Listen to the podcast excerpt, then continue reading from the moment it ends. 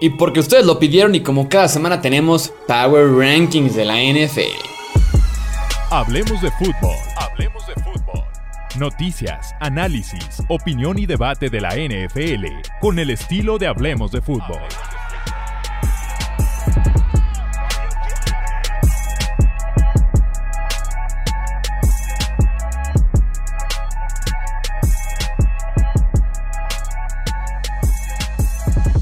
¿Qué tal amigos? ¿Cómo están? Bienvenidos a la edición de semana 3 de los Power Rankings de Hablemos de Fútbol. Oficialmente creo que es como un ranking de Power Rankings. Ranking de Power Rankings.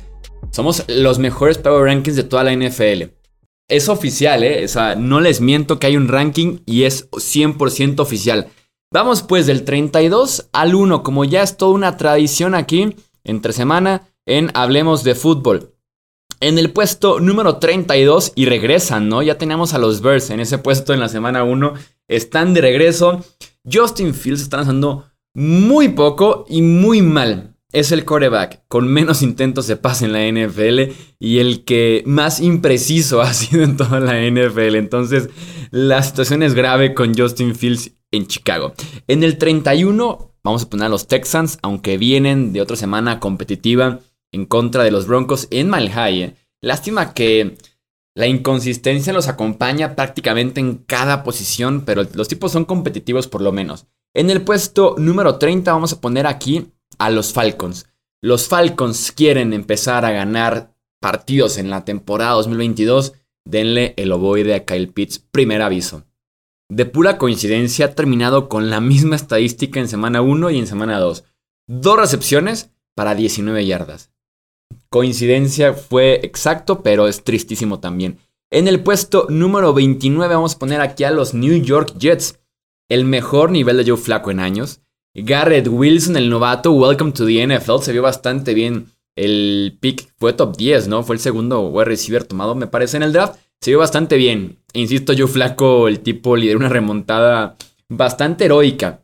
Vamos viendo, ¿eh? Porque Zach Wilson se pierde por lo menos dos partidos más. Joe Flaco viene su mejor actuación como Jet. Vamos viendo qué puede pasar. En el puesto número 28 vamos a poner aquí a los Seahawks. Aterrizaron a Seattle ahora sí. Después de ganar en semana 1 de forma improbable, aterrizaron a Seattle. Aterrizaron a Junior Smith también principalmente. Así que vamos a ponerlos en el puesto número 28. En el 27 vamos a poner a los Jacksonville Jaguars oficialmente. Recordaremos la semana 2 del 2022 como el mejor partido hasta el momento en la carrera de Trevor Lawrence. Fue sumamente efectivo. Christian Kirk está jugando bastante bien, lleva dos partidos buenísimos, ¿no? Después de que fuera como el consenso del peor contrato de agencia libre, Christian Kirk rompiéndola con los Jaguars. Así que, ¿qué tal? ¿Qué tal? En el puesto número 26 pondremos a los Panthers. Me encanta la estadística que por ahí compartió Fox en la transmisión. Matt Rule cuando le hacen más de 17 puntos, que es una cantidad bastante baja, 17 puntos, tiene récord de un ganado y 25 perdidos. Es tristísimo lo que está pasando a la ofensiva con los Panthers. El tipo ya va 0-2 y es la silla más caliente de toda la NFL, la de Matt Rule.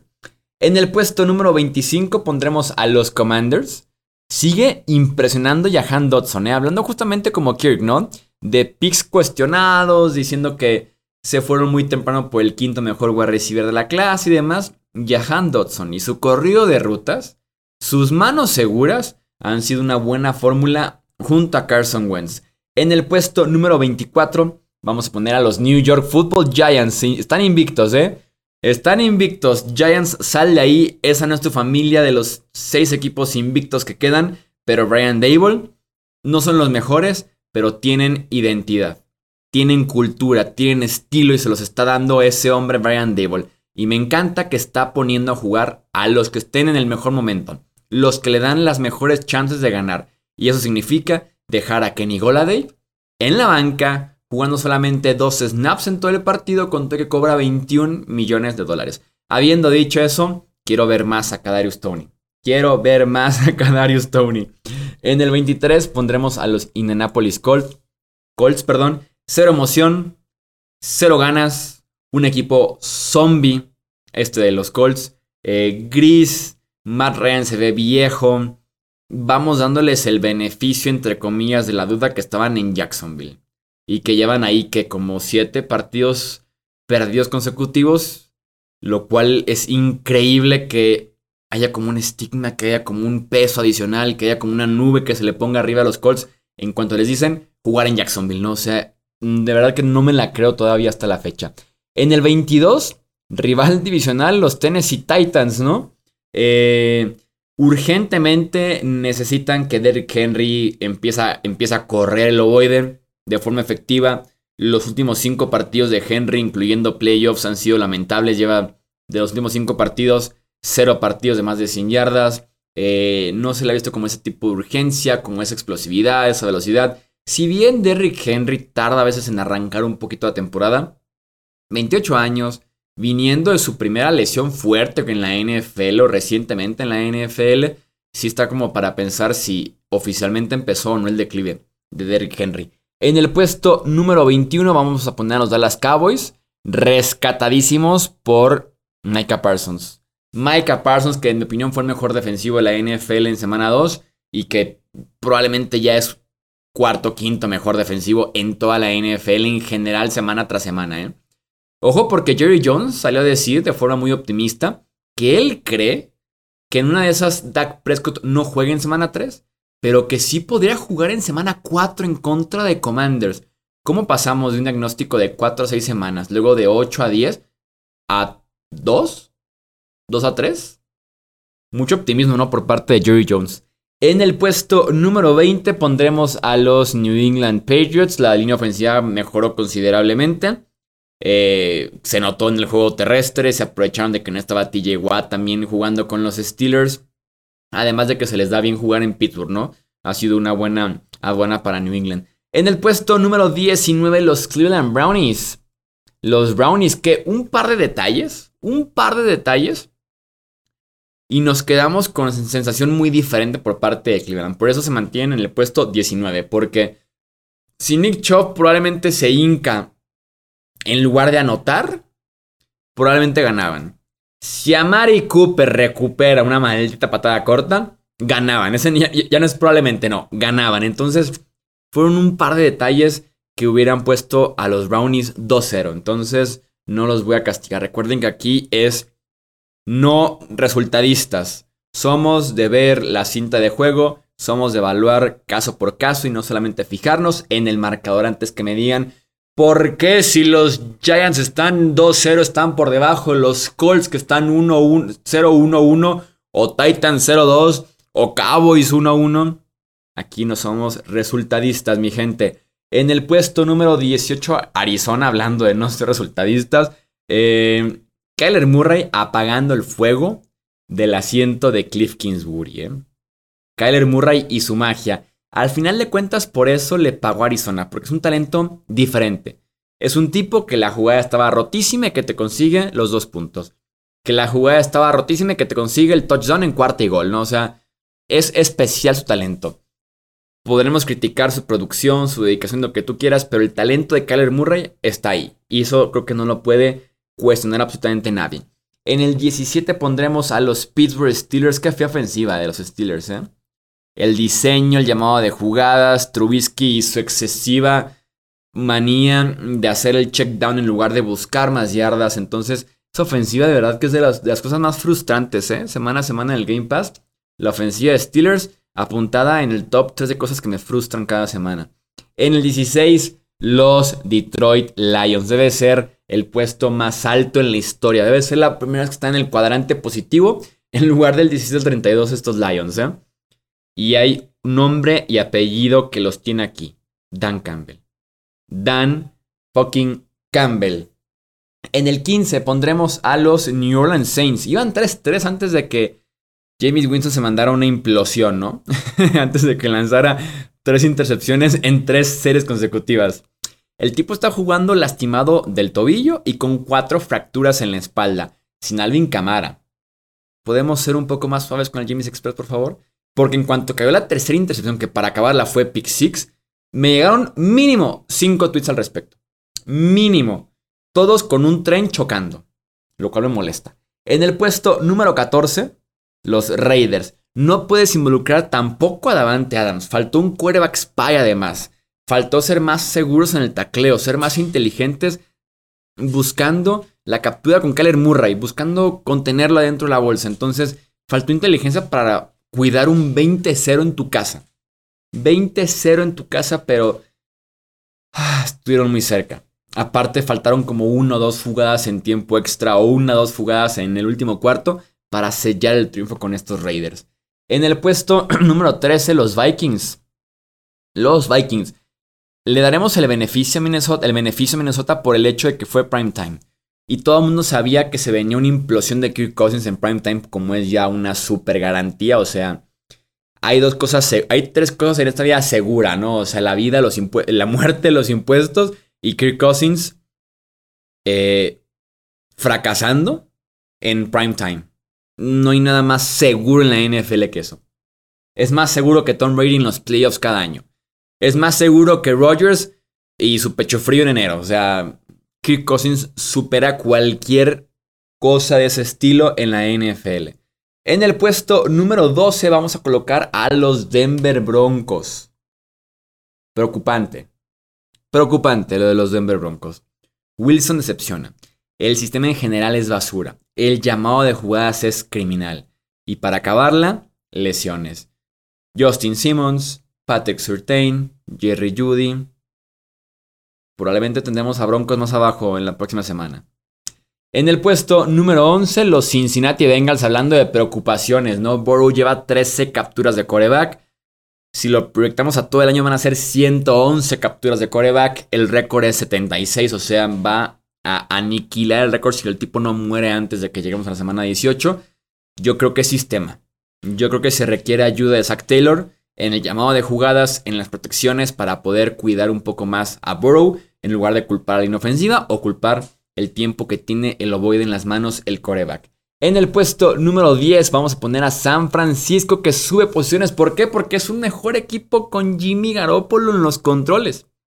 Simple y sencillamente porque son mejor equipo. ¿Y por qué? Porque es un equipo que puede lanzar el ovoide. Con Trey Lance lo corres y ya está. Con Garoppolo lo corres y lo lanzas. Así que por eso están aquí subiendo posiciones porque son un mejor equipo hoy por hoy con Jimmy en los controles.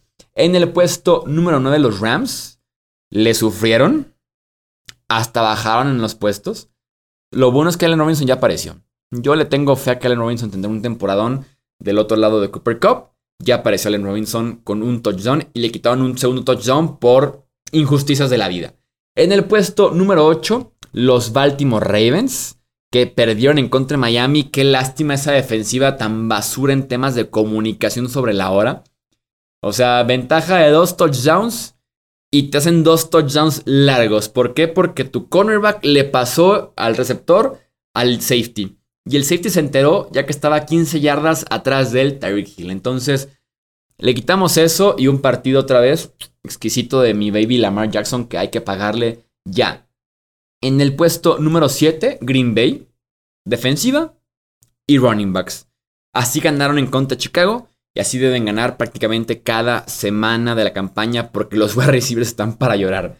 Sammy Watkins fue el mejor wide receiver de los Packers el otro día.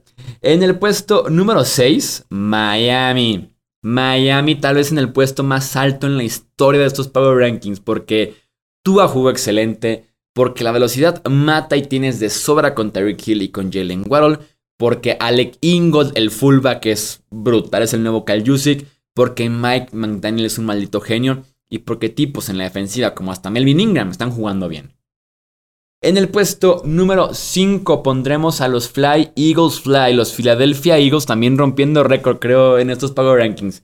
El crecimiento de Jalen Hurts domingo a domingo es espectacular a partir que como de octubre de la temporada pasada a septiembre de este año, el crecimiento constante y notable por parte de Jalen Hurts. Es un espectáculo esa ofensiva con el genio soldado de Nick Siriani y Jalen Hurts progresando cada semana.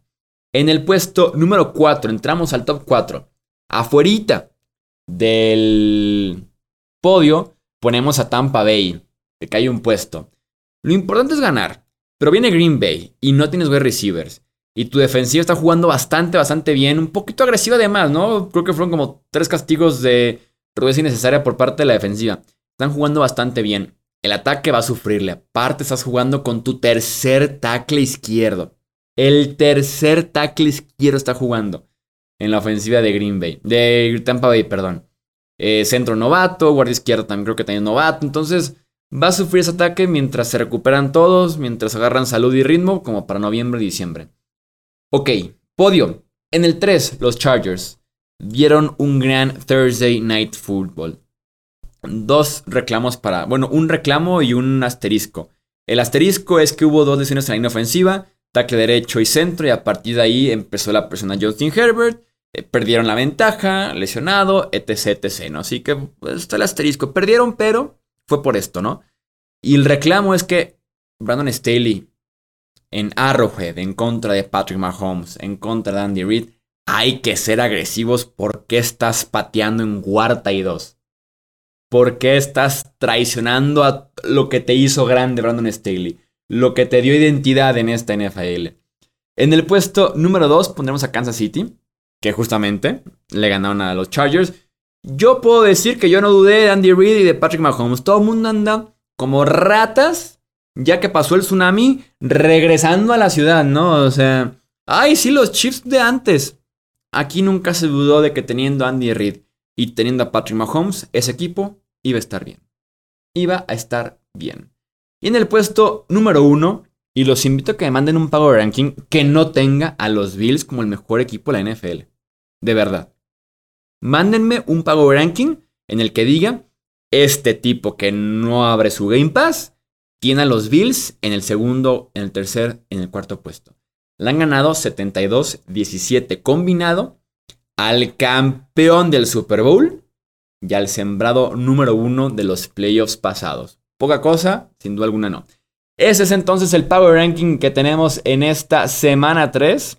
Me gusta cómo quedó. Bills indiscutibles número uno. De todos modos, ya saben que leo su opinión aquí abajo en comentarios. Están en YouTube están en podcast, me pueden buscar en Twitter, arroba Chuy Sánchez-bajo, o también Hablemos de Fútbol en Twitter, Facebook e Instagram.